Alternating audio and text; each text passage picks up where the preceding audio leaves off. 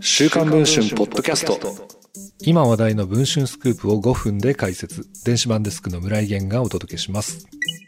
2014年に亡くなった歌手の屋敷隆人さんの5歳、屋敷桜氏が交際関係にあった男性 A 氏を相手取り、計3000万円のお金の返金を求める訴訟を起こしていたことが週刊文春の取材で分かりました。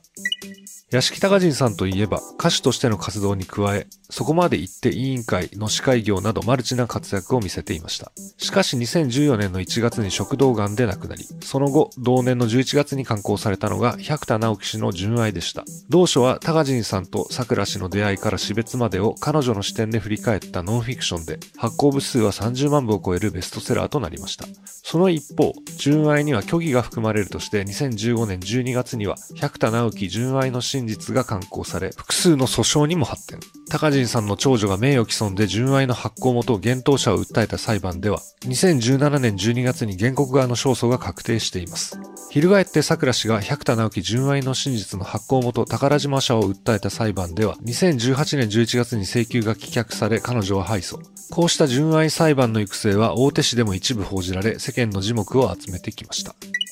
その桜氏は2022年交際していた男性の A 氏を相手取り、3000万円の返金を求める訴訟を起こしていました。東京地方裁判所で公開されていた裁判資料などによれば、桜氏は2020年夏頃に同い年の A 氏と知り合い、同年10月に交際に発展。新恋人の彼と結婚を約束する間柄になったといいます。ところが2020年12月に A 氏個人に貸したとする1000万円。さらに2020年9月から2021年6月にかけて同じく A 氏個人に貸したとする計2000万円について、いずれも A 氏と締結した貸借契約で定めている返金期限を過ぎており、全額の返金を求めるとしています。一方の A 氏側は1000万円は個人への大金ではなく、自身が設立した法人に対する出資だと主張。計2000万円については、貸借契約そのものの有効性を否定。いずれも献金する必要はないとしています。